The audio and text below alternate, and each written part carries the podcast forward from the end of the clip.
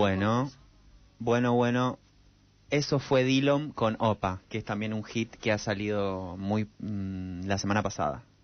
Porque les traigo novedad también. Ay, me encanta. Em, también me gusta esto de presentar las canciones y decir quiénes son los artistas. Porque todo está elegido acá, no es que sale lo que No, sale. acá no hay nada al azar. Em, Para nada random. Para nada random. Muy bien. Eh, ¿Qué- para de qué nos vas a hablar hoy, pero- Nico? Para nada random, pero sobre todo random. Em, me pasó que estamos en junio, ¿no? ¿Vieron? Eh, Sí, chequeado, chequeadísimo. Estamos en junio y en junio también sucede algo en este último tiempo que es como el mes del orgullo porque el 28 de junio es el Día Internacional por el Orgullo. Eh, Es verdad, estuve viendo muchas historias de gente que ya arrancó. Y sí, sí, sí. Es todo el mes. eh, y lo que sucede, o sea, yo me voy a percatar, porque también estuve viendo muchas recomendaciones de películas, de cosas. Ajá. Es el momento en donde el marketing aflora, donde Claro. las, los, las empresas eh, se ponen una banderita del arco iris y ya Mm. sienten que hacen un montón de cosas, marcas que ponen el sello, bueno. Como una cuestión más desde lo mm, el negocio, lo, la venta y demás, ¿no? Que mm, en sí a veces está bueno la representación, pero a veces es como más una ventajeada de gente que quiere hacer plata a costa de identidades. Y, mm, Básicamente. y la mm, posta, vi como muchas como recomendaciones de tipo las 20 películas eh, LGTB que no podés ver en Netflix, las no sé cuántas películas que tenés que ver en Amazon, las no sé cuántas, como de películas. Sí.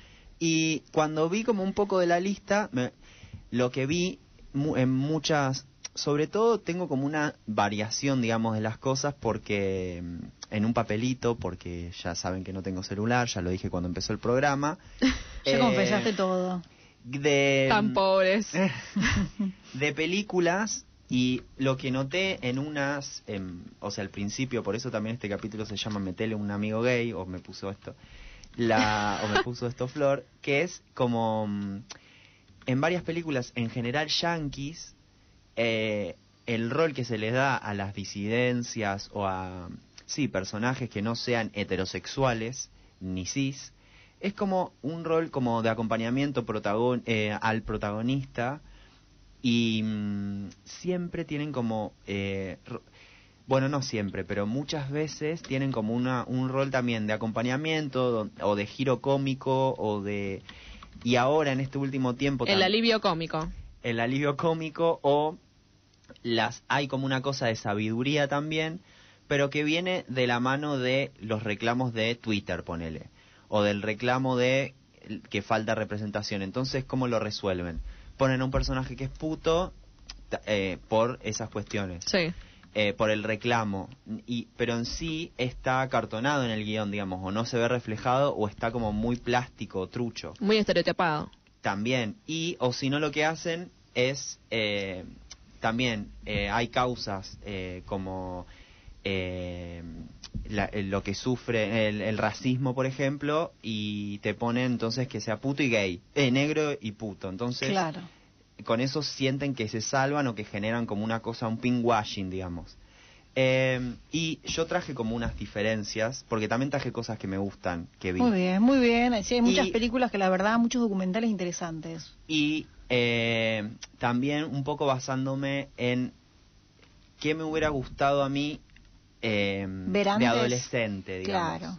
Porque si bien O sea, si esto fuera el efecto ma- eh, Mariposa. mariposa, De ir al volverías pasado. de- al pasado, volverías a tu qué edad y te recomendarías qué película, por ejemplo. eh, porque ay para porque Qué hermoso eh, cuadernito con, Sí, anotaciones y resaltado en flúor. Sí, sí, sí. Eh, no, primero vería cosas como eh, Please Like Me, no sé si conocen Please No. Like Me. Sí. Ay, por favor, amo esa serie. Eh, Please Like Me es de Josh Thomas, que es un australiano que la hizo básicamente sobre su vida un poco. Claro, él mismo la, la escribió, la dirige y actúa, ¿no? Exactamente. El protagonista, Sí. sí. Y es autobiográfica. Esa está en Netflix, tiene como seis temporadas. No es autobiográfico. No. No, no, pero es como que es un poco, como se dice, autorreferencial de alguna manera. Claro.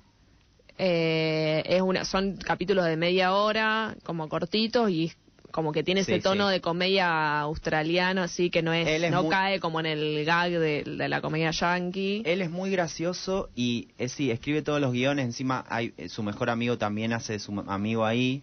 Eh, y es el protagonista, digamos. A mí me gustó mucho. No sé cómo habrá envejecido ahora porque tiene ya sus años. Pero él hizo después otra que se llama It's Gonna Be Okay. Ah, no la vi. Todo va a estar bien. Eh, que explora también otra. Él está como más maduro. Porque pasan, es del, del 2019. Y mm, trata otros temas como el autismo, digamos. Eh, y, se le ve como la maduración. Y esa a mí me, como que me gustó mucho y me marcó, digamos. De hecho, el final no lo volví a ver porque cuando lo terminé de ver, terminé llorando a mares. La de esa It's Gonna Be Okay. No. O Please Like Me. De Please Like Me. Ay, sí. Lloré mucho, entonces no lo volví a ver. Pero Wow. me quedó como una nostalgia de, de en la cuarentena del año pasado. Vi, vi un par de, cap- de la primera temporada y fue como, ah, me, me daba como mucha nostalgia. Ay, yo también la volví a ver después. es que tiene como una cosa muy de sentirte identificado de la vida, Exacto. como de la tragicomedia de la vida misma, que te puede pegar para abajo también, porque Sí. tiene unos momentos. Sí, sí, pero sí. es como que sentís que tipo, aparte, ay, quiero ser amigo de este chabón. Sí, sí, es muy genial.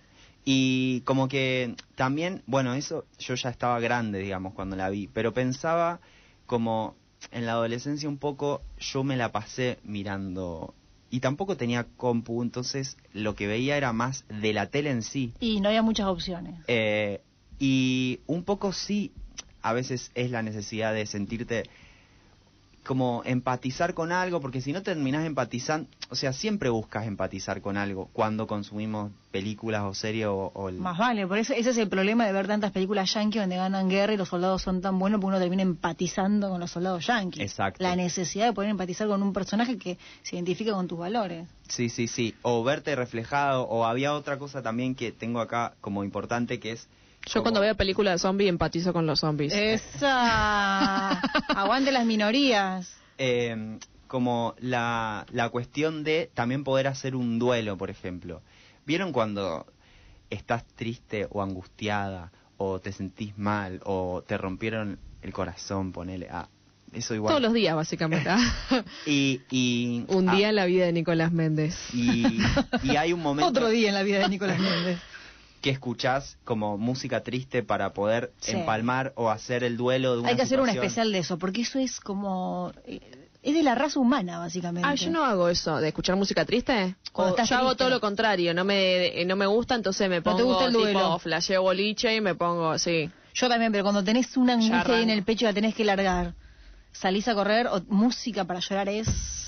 O sea, pero no triste, es como música de despechada, pongo en todo caso. Bueno. o sea, es para llorar, pero claro, pero Bien. un Valeria Lynch, un... como una cuestión para gritar, que eso Sí, también, por eso hay como un, exor- un exorcismo, que es un duelo también en un Sí. punto, es como transcurrir una emoción y usar la música o también, que otra cosa también que yo lo veo mu- lo, o que me pasaba con el cine de terror, por ejemplo, que y que también tiene un efecto en la gente, que es como em, el sentir ese miedo o esa adrenalina Sí. va de ver una película también te la saca a vos. Claro. O esa ansiedad, ver una película que genera esa ansiedad también te la saca. Es como De una. si en un globo pincharas y el aire se expediría, digamos. Ay, esa Ni- analogía. Nica eh, La poeta. metáfora. Bueno, bueno. Ah, entonces lo que yo también sentía es como, bueno, eh, eh, obvio que estamos hablando de una situación nada de ver películas, o sea, es algo que en sí es un disfrute, ponele. Claro. qué sé No yo. sé. Eh, y como esa necesidad de ver algo donde más o menos te sentís identificado, donde podés verte reflejado, que alguien, le- al personaje le pasa algo como vos, y vos decís, ay, yo no sé qué, sirve también hasta para duelear o pensar cosas o Sí. tener hasta otro punto de vista.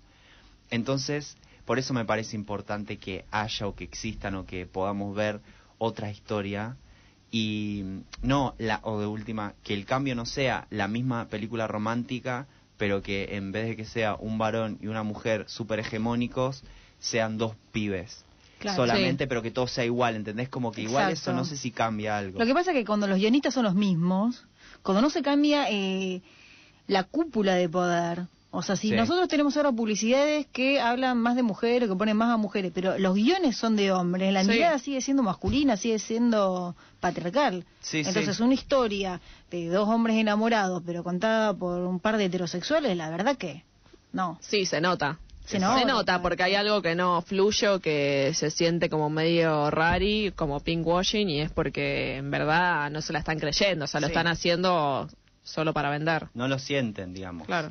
Eh, a mí me sirvió, a mí el, lo del duelo sí me ha pasado encima con películas capaz mega románticas. Ponele una, hay una que se llama Un Rubio, que es argentina, de Marco Berger, que es un director que en general hace cine gay, digamos. Eh, él es gay. Eh, bueno, puto. Gay a veces también me da cosa, como decir gay, la palabra gay, como como que siento que es algo como yankee raro, como que no me siento ¿Y- y tan qué te decir- gusta más, puto? Me gusta más puto, marica. Sí. Mm. Eh, Y bueno, parece que eso lo puedes decir vos que sos Claro. puto, marica, Sí, gay. sí, pero gay- Lo decimos pero nosotras gay- u otra persona, no, pero de verdad que por ahí, no, qué sé yo. Es que Depende de cómo se lo tome cada uno. Sí, es que a veces también creo que reapropiarse del término está bien, digamos, porque puto siempre fue un insulto. inclusive. Claro, yo de chica me acuerdo, o sea, de adolescente y de tener amigos y amigas gays. Les Y de.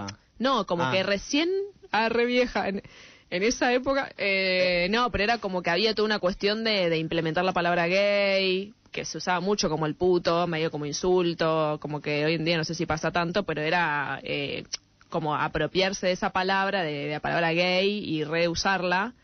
Y hoy en día se siente un poco lo que decís vos, como que, bueno, gay, no sé, medio Sí, como eh, que como encima gay es como políticamente correcto, Y, y- como... y está bueno protestarla, pero también hay un límite, como vos decís, eh, Flori, porque la verdad, porque decir puto de mierda cuando son dos putos, está bien, se cagan de risa, yo veo a mis amigos, está bárbaro, ¿entendés? Claro. Ahora yo decirle puto de mierda, si no tengo ese nivel de confianza o no entro en esa lógica, puedo estar diciéndole puto de mierda discriminándolo. Sí, o Entonces sea, hay un límite para apropiarse de- del discurso y de cómo llamar. Claro. para mí está bueno cuando sabes que es sincero y que está todo bien, porque sí es verdad que a veces sí, sí sigue siendo un insulto para determinada gente Más que es una mierda. Que lo usa como insulto. que lo usan como insulto. Eh, se, sigue pasando, o sea, que lo usan como insulto. No es que no, pero bueno, a mí me gusta usarlo Sí, sí. reapropiándolo. Como reapropiándotelo. Eh, y me hace menos ruido que gay. Gay me hace ruido, no sé por qué.